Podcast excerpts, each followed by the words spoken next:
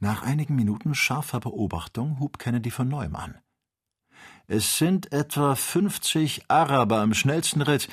Ich kann sie jetzt deutlich unterscheiden. Ihre Burnusse schwellen im Winde. Es ist eine Reiterübung. Jetzt ist ihr Anführer etwa hundert Schritte voraus und alle stürzen hinter ihm her. Mögen Sie sein, wer Sie wollen, Dick, wir haben Sie nicht zu fürchten. Und im Notfall werde ich steigen. Warte noch. Samuel, warte. Sonderbar, fügte er nach einer Weile hinzu. Diese Araber haben mehr das Ansehen, als ob sie auf der Verfolgung wären. Wenn ich nämlich nach ihren Anstrengungen und der Unregelmäßigkeit ihrer Linie urteilen darf. Bist du dessen ganz sicher? Es ist offenbar so. Ich täusche mich nicht. Sie machen Jagd. Und zwar Jagd auf einen Menschen. Der eine, von dem ich sagte, dass er hundert Schritt voraus wäre, ist nicht Ihr Führer, sondern ein Flüchtling. Ein Flüchtling? sagte Samuel bewegt. Wir wollen ihn nicht aus dem Gesicht verlieren, aber vorläufig noch warten. In nicht gar langer Zeit hatte man den Reitern, die mit der äußersten Geschwindigkeit dahinschossen, drei bis vier Meilen abgewonnen. Samuel, Samuel, rief Kennedy mit bebender Stimme. Was hast du, Dick? Ist das eine Sinnestäuschung? Wäre es möglich? Nun? Er ist's. Samuel, er ist's! Er! rief nun auch Ferguson. Er. Das sagte alles. Man brauchte keinen Namen zu nennen. Er ist zu Pferde. Kaum hundert Schritt vor seinen Verfolgern voraus. Er flieht. Wirklich. Es ist Joe, sagte der Doktor erbleichend. Er kann uns auf seiner Flucht nicht bemerken. Bald wird er uns sehen, versetzte Ferguson und mäßigte die Flamme in seinem Knallgasgebläse. Wodurch willst du das erreichen? In fünf Minuten sind wir fünfzig Fuß vom Boden und in fünfzehn Minuten dicht über ihm. Wir wollen ihn durch einen Flintenschuss aufmerksam machen. Nein, das geht nicht, denn er kann nicht umkehren. Er ist abgeschnitten. Was sollen wir tun? Warten. Warten, wenn diese Araber ihm auf den Fersen sind? Wir holen sie ein und gehen über sie hinaus. Jetzt sind wir nicht mehr zwei Meilen von ihm entfernt. Und wenn nur Joes Pferd noch aushält. Großer Gott! schrie Kennedy. Was gibt's? Kennedy hatte einen Schrei des Schreckens ausgestoßen, als er sah, wie Joe zur Erde stürzte. Sein Pferd, das augenscheinlich ermattet und vollkommen erschöpft war, lag auf dem Boden. Er hat uns gesehen, rief der Doktor frohlockend. Als er soeben wieder aufstand, gab er uns ein Zeichen. Aber die Araber werden ihn einholen, weshalb wartet er? Ach, der mutige Bursche. Hurra! jubelte der Jäger, der seine Freude nicht mehr beherrschen konnte.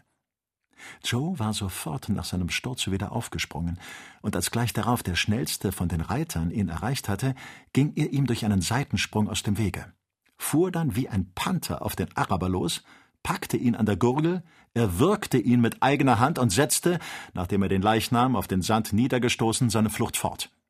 Ein Wutgeschrei der Araber drang durch die Lüfte. Aber da sie ganz und gar mit ihrer Verfolgung beschäftigt waren, hatten sie den Ballon noch nicht bemerkt, obgleich derselbe nur 500 Schritt hinter ihnen und kaum 30 Fuß vom Boden entfernt war. Sie selber waren jetzt dem Flüchtling bis auf etwa 20 Pferdelängen nachgekommen. Einer der Verfolger näherte sich Joe immer mehr und wollte ihn gerade mit einer Lanze durchbohren, als Kennedy jenem, sichern Auges und mit fester Hand ein schnelles Halt durch eine Kugel gebot, welche ihn tot zu Boden streckte. Joe wandte sich bei dem Knall nicht einmal um. Ein Teil der Truppe zögerte in ihrem Lauf, und einige fielen beim Anblick von Victoria mit dem Gesicht in den Staub, aber die anderen setzten ihre Verfolgung fort. Was in aller Welt macht denn Joe? rief Kennedy. Er bleibt nicht stehen. Joe benimmt sich ganz vorzüglich, Dick. Ich habe ihn erraten. Er hält sich in der Richtung des Luftschiffes und rechnet auf unser Verständnis. Ah, der wackere Junge.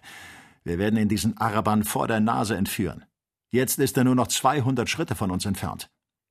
Was soll ich tun? fragte Kennedy. Vor allen Dingen deine Flinte beiseite lassen. Gut. Kennedy legte seine Waffe ab. Kannst du 150 Pfund Ballast in deinen Armen halten? Noch mehr. Nein, das wird genügen.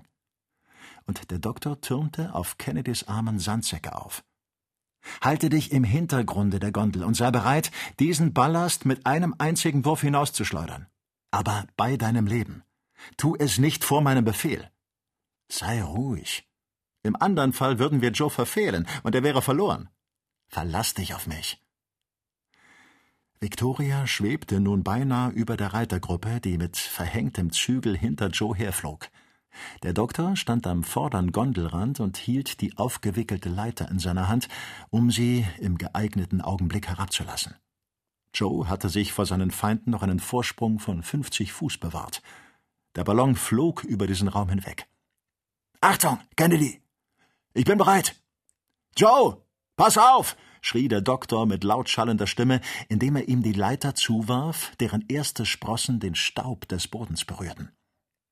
Bei dem Ruf des Doktors hatte sich Joe, ohne sein Pferd anzuhalten, umgewandt, die Leiter kam in seine Nähe, er umklammerte sie, und in demselben Augenblick rief der Doktor Kennedy zu Jetzt. Es ist geschehen. Und Victoria, um eine Last, die schwerer als Joe wog, erleichtert, stieg hundertundfünfzig Fuß hoch in die Lüfte. Joe hielt sich, während die Leiter in großen Schwingungen umherschwebte, krampfhaft an derselben fest. Dann machte er den Arabern eine unbeschreibliche Gebärde und kletterte mit der Behendigkeit eines Clowns zu seinen Gefährten hinauf, die ihn mit offenen Armen empfingen. Die Araber hatten einen Schrei der Überraschung und der Wut ausgestoßen, als ihnen der Flüchtling so im Fluge entführt worden war und Victoria sich so schnell entfernt hatte. Als Joe in der Gondel anlangte, stieß er nur die Worte Herr Doktor, Herr Dick hervor und fiel dann der ungeheuren Anstrengung und Ermüdung erliegend, in eine tiefe Ohnmacht, während Kennedy fast wahnsinnig vor Freude ausrief Gerettet. Gerettet. Wir haben ihn wieder, sprach der Doktor, der seine gleichmäßige, ruhige Stimmung zurückgewonnen hatte. Joe war fast völlig nackt. Und dies, wie seine blutenden Arme und sein überall verletzter Körper, erzählte genugsam von den Leiden, die er ertragen. Der Doktor verband die Wunden und bettete ihn sorgsam unter dem Zelte. Bald jedoch hatte sich Joe von seiner Ohnmacht erholt und verlangte ein Glas Brandwein, das ihm Ferguson gern zugestand, da er glaubte, dass man Joe nicht wie andere Leute zu behandeln brauche. Nachdem der brave Bursche getrunken hatte, drückte er dem Doktor und Kennedy die Hand und erklärte sich bereit, seine Erlebnisse zu erzählen.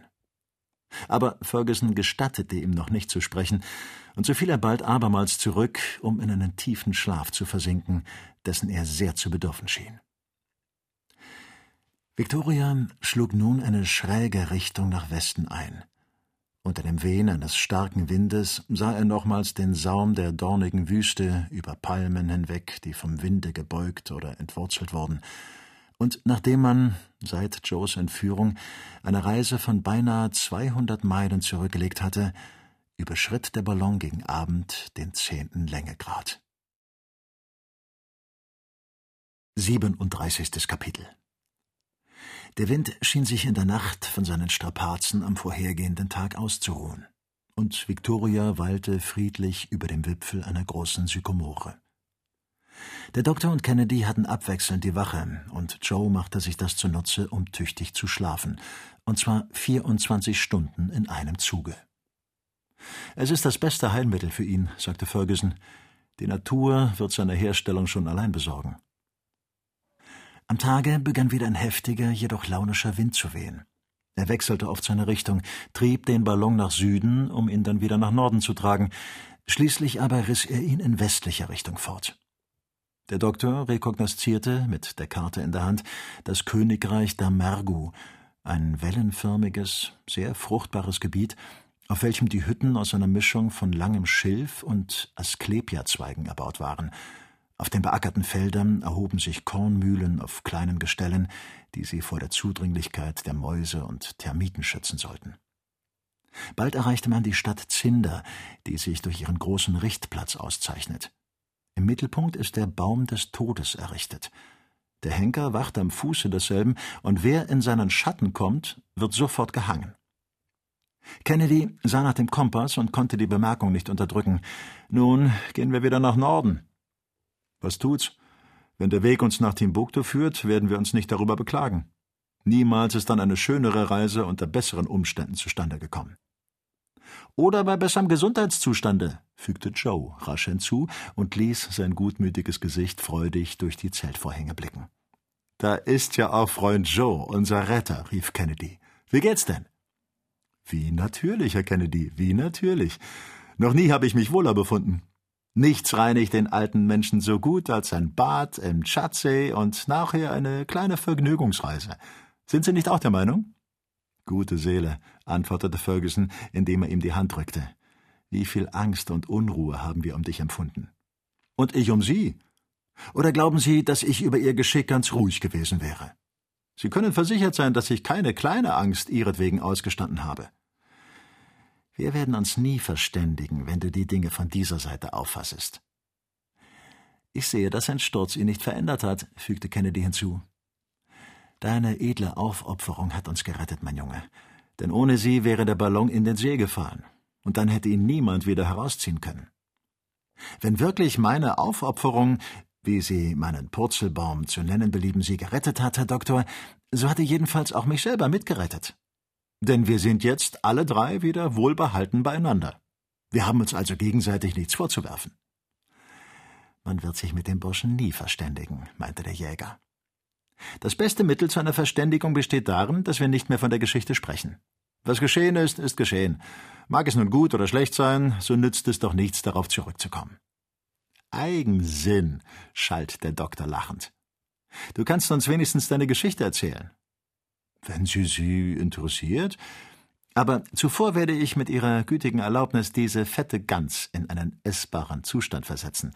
Ich sehe, dass der Herr Dick seine Zeit nicht verloren hat. Wie du willst, Joe. Wir wollen sehen, wie dieses afrikanische Wild einem europäischen Magen behagt. Die Gans wurde alsbald in den Flammen des Knallgasgebläses geröstet und sodann verzehrt. Joe nahm seine tüchtige Portion davon, wie es sich für einen Menschen, der mehrere Tage nichts gegessen hat, ziemt. Nach dem Tee und dem Grog begann er von seinen Abenteuern zu erzählen.